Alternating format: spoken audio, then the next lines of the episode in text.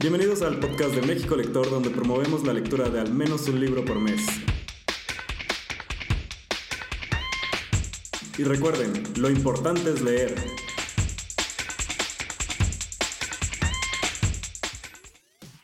Bienvenidos al capítulo número 8 de este libro llamado El Podcast de México Lector. Eh, aquí está con ustedes yo, Juan Carlos, y yo, Jerry.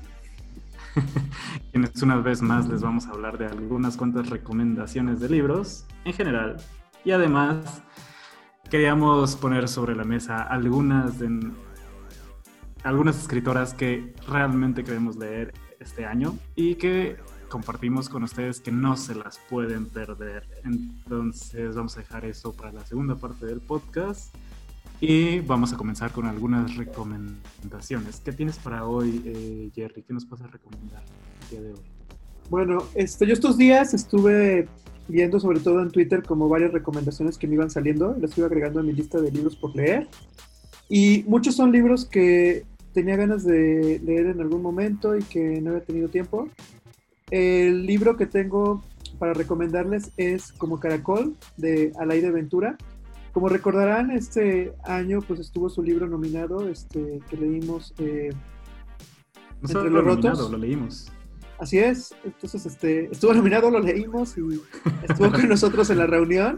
Entonces con ella empezamos este, este año a conocer sus libros. Y este libro es del año pasado, precisamente, bueno, un año antes de este libro, 2018. Y bueno, habla de Julieta, que es una niña que se da cuenta que su mamá y su abuela habían peleado no sabe la razón. Y entonces Julieta decide buscar a su abuela, conocerla y en este momento pues va a encontrar la manera de, descubrir qué es lo que pasó que la separó de su mamá. Eh, su abuela sufre de Alzheimer, entonces este libro eh, se me vino a la mente porque justamente estaba yo viendo en Twitter que eh, falleció la, abuela de Laida Ventura, entonces este, en uno de los tweets mencionó que su abuela le había dejado como este legado de, de ser como un caracol. Entonces, como que de ahí me nació la curiosidad de qué tanto tiene que ver este libro. Eh, ya sabemos que muchas veces los libros no son autobiográficos, pero la historia parece linda. Entonces, este, les recomiendo como Caracol de Alaide Ventura. De hecho, la lectura de Alaide pues es muy, este, muy fluida. Son libros este, que te terminas encariñando mucho porque hay cosas que, que identificas fácilmente. Entonces, este, me imagino que este libro pues también les va a gustar. Aunque no sin su dejo de tristeza o drama, como lo recordaré por, lo, por Entre los Rotos. Sí, que fue, que fue uno de los comentarios que también teníamos, o sea, como de lo que en este libro de, drama, y de hecho, ya ves que llevábamos como una, una racha. Una racha de libros dramáticos en México Lector este año. Que es que siempre tenemos una red, como una racha de tipos de libros, ¿no? Pasamos por una racha de libros que tenían que ver con la muerte, Exactamente, este, año han sido libros que empezamos el año con libros como muy, muy densos y muy este, de muchísimo drama. Y poco a poco ha ido cambiando con los diferentes libros que hemos salido, pero pues vamos a ver qué en los próximos meses. ¿Tú qué recomendación traes, Juan Carlos? Bueno, yo hoy les quería algo que se llama, uh, perdí el nombre, que se llama Kings of the Wild de eh, Nicholas Eames, no sé cómo se pronuncia su apellido, pero se escribe Eames, E-A-M-E-S.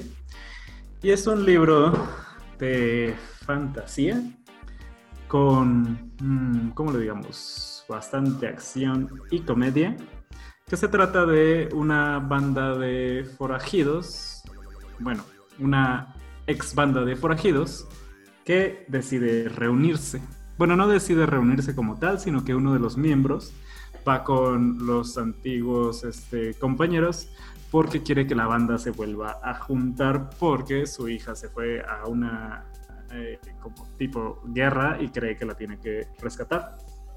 Entonces este libro es como... Mm, semi medio sátira, parodia de todos los libros que conocemos de fantasía, en donde esta banda de forajidos son tratadas como si se tratara de una banda de rock and roll. De hecho, todas las bandas de forajidos son como si fueran bandas de rock and roll y hacen mm. tours, tours para matar monstruos. Entonces van a los pueblos y los reciben con desfiles. Ahora hacen como tipo eh, como tipo este, eh, batallas en coliseos, en donde son como conciertos. Todo eso lo hizo obviamente el, autor como pensando en que eh, se tratará de una banda de rock que se volvía a reunir, pero ambientado en un ambiente de fantasía, donde usa como todos los elementos que puedes encontrar en un libro de fantasía, pero los usa como en, esta trama que, que, se inventó. Y al final lo hace muy, muy bien. Este, algo que podría haber resultado ridículo, resulta muy gracioso. Eh, iba a decir enternecedor, pero tiene muchos momentos así como de, oh, entonces eh, terminas encariñándote eh, con los personajes. Hay mucha sangre, es medio sangriento, pero pues eh, justificable con sus momentos de acción. Y la verdad es que hacía un, un rato que no leía un libro que me divirtiera tanto, en verdad me lo pasaba riendo, me lo pasaba pensando en qué les iba a pasar ahora, qué les iba a salir mal. Y, este, y la verdad es que estaba justo pensando que este sería un gran libro para introducir a alguien que no le gusta tanto la fantasía al mundo de la fantasía o este un comentario medio eh, personal para tratar de introducir a ese eh, público cautivo que no llega a México, el, el, mercado de este, ay, ¿cómo lo digo? Como, como de hombres straight, porque creo que es un libro muy divertido, con mucha acción y la verdad está muy, muy bien escrito y creo que a muchos les puede gustar. La verdad es que eh, es súper divertido y y en ningún momento resulta, no, ese ya está por otra cosa. Es que en algún momento vi una discusión de que si este libro retrataba bien a las mujeres, pero pues es que los protagonistas son todos hombres, entonces hay algunas eh, mujeres que son malas, que son varas, pero no hay grandes personajes mujeres, que sí lo hay en el segundo libro, porque de hecho esta va a ser una serie de tres libros que, que cada uno se dedica como a hablar de una banda diferente. Entonces en el segundo libro van a hablar de la banda de esta hija a la que iban a rescatar. Entonces ahí vamos a tener como un punto de vista este, diferente o del lado de la mujer. Pero lo que sí decía el, el, autor es que estos son libros de un montón de personas tomando muy malas decisiones. lo que es muy, muy, muy bueno. Entonces se los recomiendo mucho. Eh, ya están estos primeros libros y yo creo que no tarda en salirlos. Justo lo que te iba a preguntar, lo que, lo que decías, este, de qué tan familiarizado estás con la fantasía. Entonces, si no estás muy familiarizado con la fantasía, puedes leer este libro y es una muy buena introducción.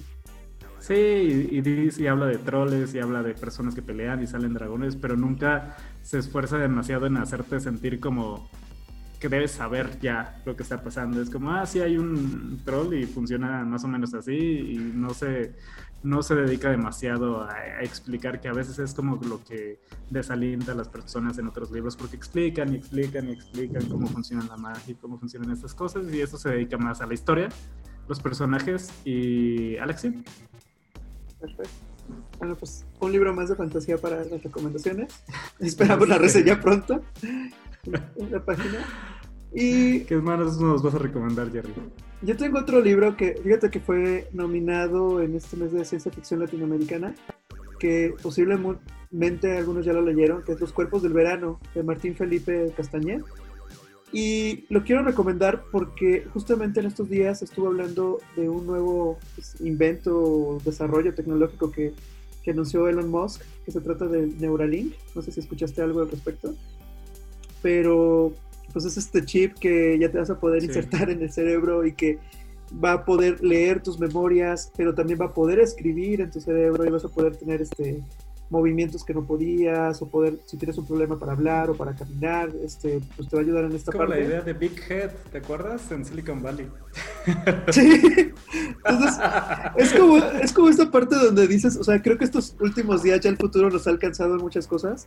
Entonces estaba viendo esta noticia semanas después de que, de que había terminado de leer Los Cuerpos del Verano. Y realmente este libro pues me gustó por esa premisa que, inicia, de decir, bueno, ¿qué pasaría que de repente ya la muerte no existe? De repente todas estas ideas que tenemos o quienes somos, te puedes subir a internet y en lugar de que exista el cielo, pues existiría como esta presencia en internet de quienes somos o quienes fuimos que después pues, nos puedan descargar o como le llaman en el libro, quemar en el cuerpo de otra persona y nosotros decidir quién queremos ser.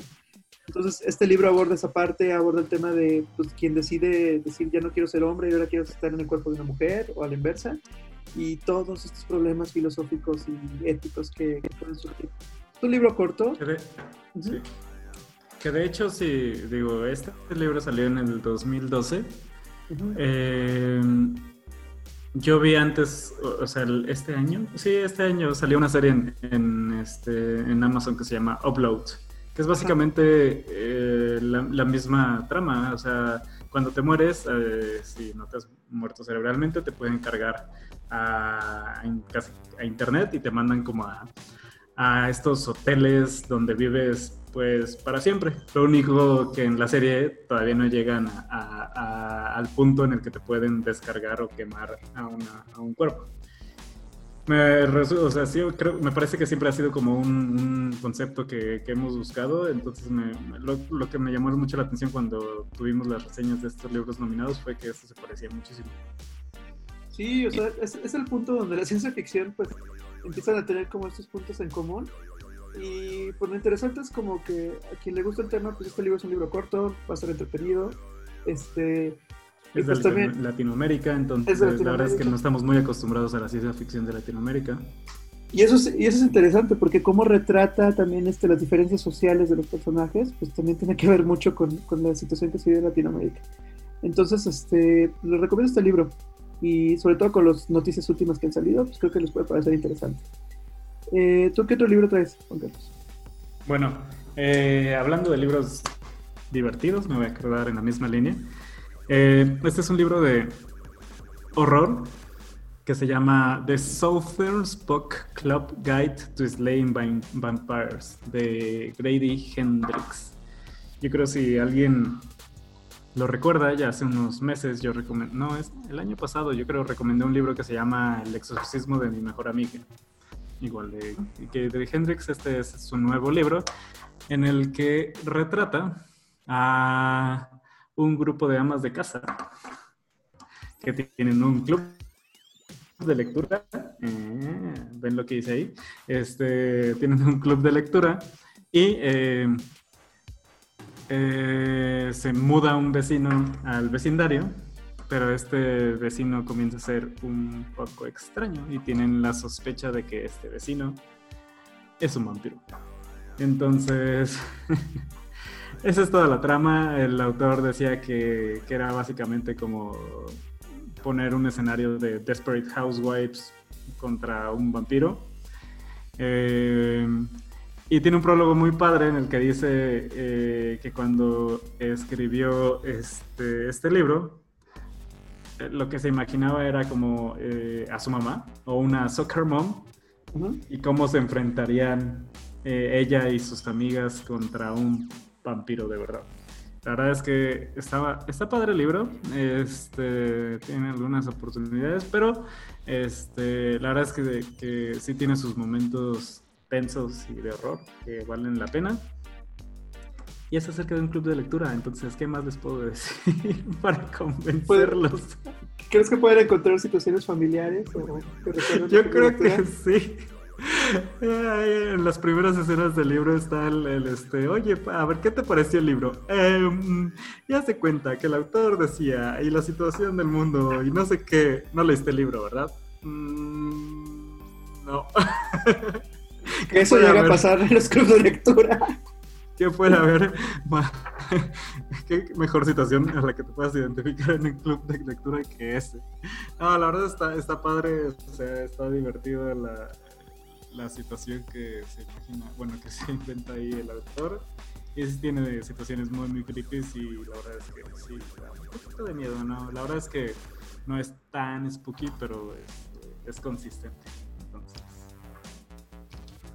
Bueno, eh, con esto terminamos. cerramos las recomendaciones, ¿no? De la primera parte. Eh, sí. Había estado platicando con Jerry y estamos como filosofando y, se me ocurrió preguntarle, oye Jerry, este, ¿cuántos libros de autoras has leído este año? ¿Y qué fue lo que me dijiste? Fíjate que yo creía que había leído más libros de autoras. Eh, he leído hasta ahorita 20 libros en lo que va del año y de los cuales solamente 4 eran autoras. O sea que 16 libros eran autoras. No, no había como una razón, digamos, como específica de, que haya pasado eso. No lo, no lo encontré. Y se me hizo curioso porque precisamente este año hemos tenido muchísimas autoras nominadas. Empezamos con autoras, este, tuvimos un mes de autoras también. Entonces, esto pues me hizo pensar de decir, bueno, ¿qué está pasando con las autoras que no conocemos o que no he llegado a conocer en este año? Y de ahí se nos ocurrió el tema de, este podcast, donde vamos a hablar de estas autoras que no te puedes perder en este 2020 y lo que resta del año. Y por aquí les traemos este, varias recomendaciones. Eh, la primera, bueno, es este autora que yo conocí, es Lilian López. Camberos, que tiene un libro que se llama Quisiera quedarme quieta, que lo pueden encontrar este, en Dharma Books. Y son seis cuentos que narra la autora, pero que también mezcla con circunstancias que se le presentan a sus personajes, pueden ser plantas, paisajes, recuerdos o mascotas, compañeros de trabajo y personajes de literatura. Entonces son seis cuentos muy cotidianos, pero este libro me lo han estado o sea, yo lo vi que lo recomendaban en Twitter y lo estado, se me repite todo el tiempo y todo el tiempo lo estoy viendo que me lo recomiendan. Y aparte es este uno de sus primeros libros. Entonces, bueno, creo que es el primer libro que ella lanza. Lilian López Camberos, con Quisiera quedarme quieta. Entonces es un libro que me da bastante curiosidad de, leerlo, porque es de esas veces que ves el libro muchas veces, o sea, de, te aparece en Twitter, te aparece en Amazon, todo el mundo lo anda leyendo, entonces... El efecto... ¿Cómo era? ¿Mandela? No... Ahí se me olvidó. Hay, un efecto de. Eh, que, que, alguien te menciona algo, o así, una película, una serie que se supone que era muy rara y de repente ya la ves en todas partes. Sí, que es como un confirmation bias, de que ves algo y lo. O sea, como cuando piensas en. Ah, quiero buscar un carro blanco y entonces en la calle vas a ver muchos carros blancos. Sí, puede ser algo similar. Tal vez no era tal vez no era Mandela, creo que esa es otra cosa.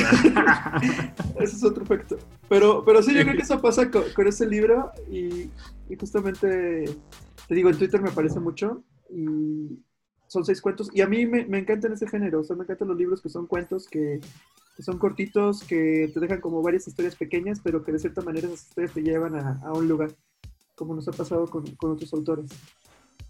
¿Tú tienes alguna autora que hayas este, descubierto? Sí, la verdad es que yo, mi, la manera en que se los quería decir era un poquito diferente. Yo tengo tres autoras, eh, eh, no necesariamente que conocí este año, pero que conocí recientemente, que me emocionan muchísimo los siguientes libros que van a sacar. Entonces, el primero, em, eh, de hecho, ella sí es, este, traía un, libro para recomendar de ella, entonces decidí cambiar la mecánica y recomendarles la autora. Eh, se llama Silvia Moreno García. Em, eh, de manera chistosa, es, es, una mexicana que radica en Canadá. Entonces es mexicana de nacimiento y ella dice eh, canadiense por afinición, canadiense por gusto o algo, algo así. Eh, entonces, los libros que ha publicado mm, no son en español, sus libros son en inglés, pero usualmente, o al menos los, los, que yo he leído, tienen una afinición por temáticas que tienen que ver con México y nuestra cultura. Tiene muchos libros de terror que creo que no tienen que ver tanto, pero al menos estos últimos que yo he descubierto, sí.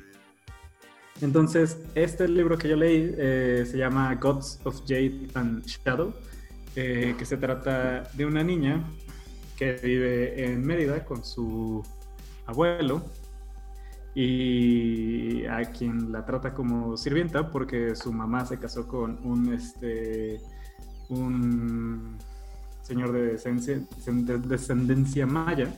Entonces ya como que perdió según ellos, la pureza de something, something clase, entonces la tratan medio mal.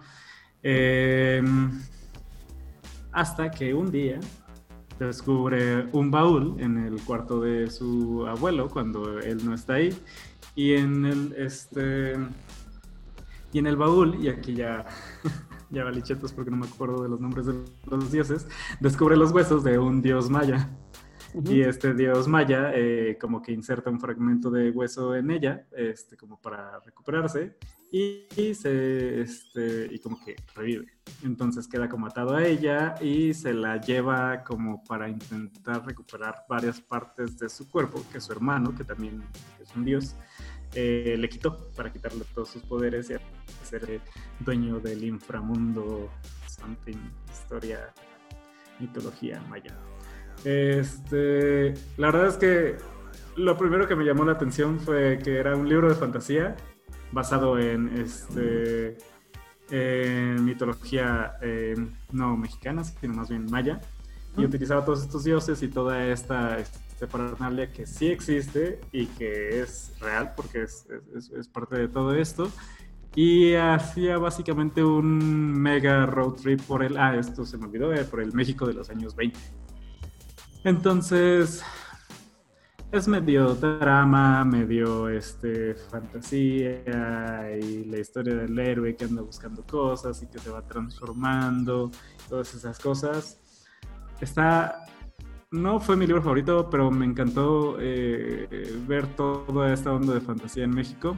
Y por lo que em, la puse en la lista es porque acaba de salir un libro que se llama Mexican Gothic, que ya pedí y pronto les diré qué tal está. Que se trata. Ese no he querido leer mucho la reseña de qué trata porque me llama mucho la atención. Este no es tanto de fantasía, es más como horror. Y es una chica que se va a vivir a una mansión en México, en algún pueblo. Eh, algo, algo, y como que hay fantasmas, pero este en verdad, como que, o al menos lo que intentaban decir era que tenía tintes Lovecraftianos y cosas así. Entonces, es básicamente una chica que se va a vivir una hacienda, parece que hay fantasmas o algo más. Entonces, obviamente ya me llamó muchísimo la atención y, tengo mi foco como en esta autora y creo que esta siguiente novela va a estar muy buena. Y además acabo de descubrir que ha, escrito muchas cosas, entonces muchas cosas orientadas más al terror. Entonces, eh, denle, búsquenla, tiene muchos libros y al menos estos dos últimos libros que están como orientados a México, yo creo que les, les pueden gustar bastante. ¿Qué otra autora nos traes tú, Jerry? Yo les traigo otra autora que sacó su primer libro también, que lo pueden encontrar en Editorial Almadía, que se llama Caballo Fantasma. Este, ella es Karina Sosa. Y bueno, la reseña va en que en una habitación de la ciudad de Oaxaca, una joven arquitecta escribe y lee los diarios que ha acumulado a lo largo de 10 años. Hace 600 días que su madre murió. Lo único que K sabe de ella es que padeció una enfermedad de los nervios llamada los caballos. Leonora, su madre, siempre ha sido un fantasma. Pues con esta pequeña reseña que leí, uh. me quedas intrigado. Sí. La portada del libro se ve muy padre. De hecho, un amigo que, Alexis, que estuvo en el podcast pasado, eh, vio que lo agregué en los libros por leer y me dijo, oye, esto lo estoy comprando bastante. Entonces, este, me deja bastante intrigado también esta, esta autora Karina Sosa. No había oído hablar de ella. Y pues desde el título, o sea, Caballo Fantasma y esta historia, pues creo que promete bastante. Y creo que ahorita que platicabas este, de Mexican Gothic y demás, yo creo que podemos sacar buenas recomendaciones para ahora el mes de terror, entonces para octubre, que puedan ser este, estas historias, porque creo que en México hay muchísimas historias de fantasmas, de haciendas, hay muchísimo tema de estas leyendas y cuentos de terror. No sé si este, igual Oscar de Muriel pueda tener algo, también de sus libros que están basados también en historia, pero que también incluye parte un poco de fantasía y de terror. Entonces creo que podríamos encontrar algo interesante para, para, el mes de octubre. Entonces les recomiendo sí, este para darle una vueltecita a lo que a lo que hemos leído. ¿Qué leímos el año pasado de terror? Mm, que no dio miedo. Eh, este... Estaba padre. Ah, de Mariana Enríquez. Mariana Enríquez con... Estuvo muy bueno, de hecho, tenía unas historias medio Lovecraftianas que me gustaron mucho. Sí, hicieron un buen libro también. Y bueno, ¿tú tienes este, otra autora que nos quieres recomendar? Sí, eh, ¿cómo estamos de tiempo? Yo tengo dos autoras, pero me voy a decidir por una. Eh, Creo que ya en algunos podcasts he hablado mucho de esta autora, se llama este, R.F. Kwang o Rebecca Kwang, que es la escritora de, em, de, Poppy War. No de Poppy de los perritos, sino de Poppy de como de eh, las guerras de Amapola, eh, que están basados mucho en, las guerras de Amapola que ocurrieron en China, China contra Japón, y que el año pasado se sacó el segundo libro de la serie y el anterior el primer libro de la serie, de Rin, que es una este, huérfana de guerra, para salir de su pobreza decide tomar un, examen muy, muy y súper, súper difícil para entrar a la escuela militar de, eh, pues, del país donde ella vive. Eh, no es demasiado spoiler, le va muy bien entrar a esta escuela y bueno, ya pasan 10.000 cosas. La, este, libro está basado este, bastante en mitología china.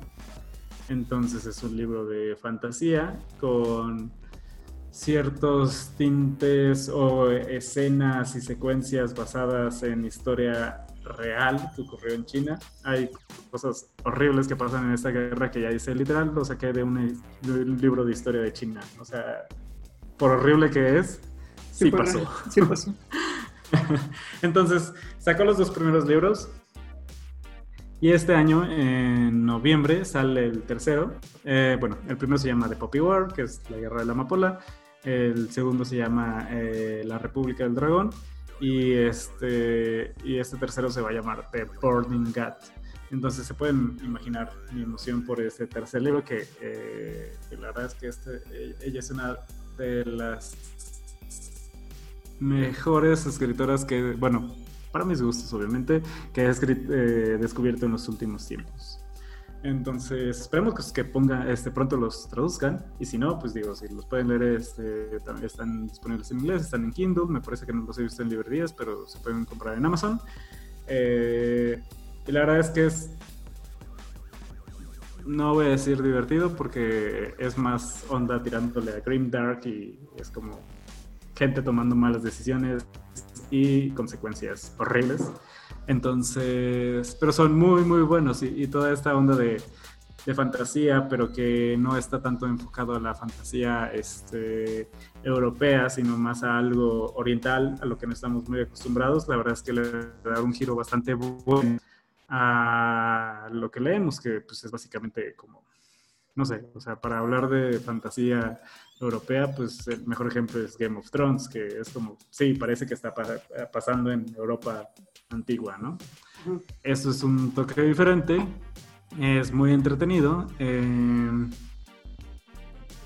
si no les molestan tanto los spoilers, acaba de hacer ella un drunk recap, que fue una recapitulación mientras hacía, mientras tomaba vino y la verdad estuvo muy divertido. Eh, tiene una voz así súper cute y luego eh, te imaginas cómo esta, cómo esta niña escribe cosas tan horribles, horribles, refiriéndote a las cosas feas que pasan en el libro. Pero bueno, esa es una de mis autoras favoritas de los últimos tiempos, se los recomiendo muchísimo. Eh, me encanta, no sé qué más puedo decirles. ¿Tienes una autora más, este, Jerry? Sí, me la paso hablando de ella. Como dices el nombre, sí me acuerdo de, algunos podcasts. Este, bueno, la última autora que tengo es, este, también una selección de escritoras mexicanas. Eh, su nombre es Margarita Martínez Duarte y su primera novela que se llama Sin ella. Eh, esta trata de que mientras su hija, su mejor amiga y un ex amante acusado de acoso sexual hacen un esfuerzo por acompañarla de la mejor manera posible, María pone en orden sus asuntos al tiempo que su vida se asoma al final. Profunda y dolorosa y al mismo tiempo bellamente escrita, esta primera novela de Margarita Martínez Duarte deleita con su lectura. Entonces, si les gusta o quieren una novela que tenga drama, que sea esta protagonista que está a punto de morir y tiene que resolver varias cosas en su vida, les recomiendo esta novela que se llama Sin ella, que fue lanzada este año también por escritoras mexicanas. Y también que sigan a escritoras mexicanas porque todo el tiempo están buscando esto de promover a nuevas autoras y que conozcamos sus novelas, y ya sea con sellos que ellos tienen o con algunas otras editoriales, lo que he visto es que no importa la editorial, todo el tiempo están como al tanto de qué es lo nuevo que se está escribiendo y están dándole publicidad también. Y es que tienen sus libros, pero además tienen, o sea, venden libros de otras editoriales con una selección muy buena eh, con base en ese tipo de libros. Exactamente. Entonces, pues con esto son las recomendaciones que tenía de autoras. ¿No sé si tengas alguna más? No, yo creo que así lo vamos a dejar. Tengo bastantes para recomendarles porque de hecho eh, eso no se los dije cuando comenzamos, pero resulta yo también hice mi conteo de, escritoras de este año. Estaba un poco mm, bastante eh, equitativo porque resultaba que había leído como 52% mm, escritoras, este, 48% este, escritores. Lo que también me resultó una sorpresa, porque usualmente cuando estoy eh, comprando los libros no me fijo mucho si lo escribió una escritora, si lo escribió un escritor. Digo, ahí como pensándolo con Jerry fue así, bueno, tal puede ser que, que los géneros que lees eh, haya un poco más de variedad de, escritores. Y sí, creo que, tiene bastante sentido. La verdad es que eh, la mayoría de los listados o muchos de los listados que he encontrado están muy dominados por las mujeres, lo que me da mucho gusto, porque además los libros son muy, muy buenos. La verdad es que este año he leído libros buenísimos y en su gran mayoría de escritoras. de hecho, este, pues eso, tal vez igual y quienes nos están escuchando, que nos compartan en, en Twitter o en Facebook, que nos digan cuántos libros de escritoras han leído en contra de libros de escritores, pues para que vayan viendo sus números y pues también abramos esta conversación de qué libros recomiendan también para, para seguir ampliando.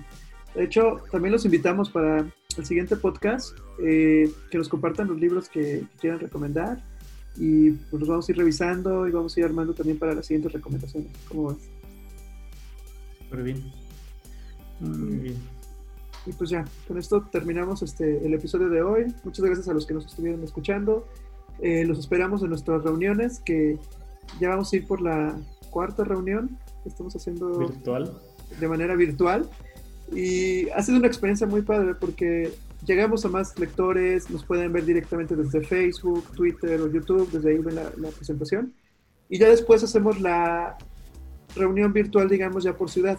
Que lo interesante es que ahorita, por ejemplo, ciudades que tenían pocos lectores, que tenían tres, cuatro lectores que se reunían, van a empezar a reunirse con otras ciudades, por ejemplo, Querétaro con Tabasco, este, hay otros lectores que se van a estar migrando de Ciudad de México a Guadalajara para conocer a otros lectores de otras ciudades.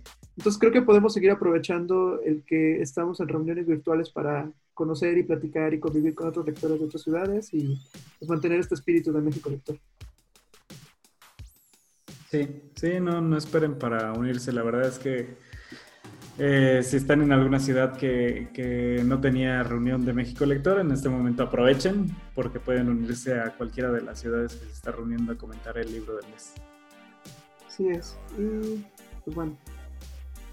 Excelente, pues eh, recuerden dejar sus comentarios en Twitter, Instagram, Facebook, en la página si quieren hablar con Jerry.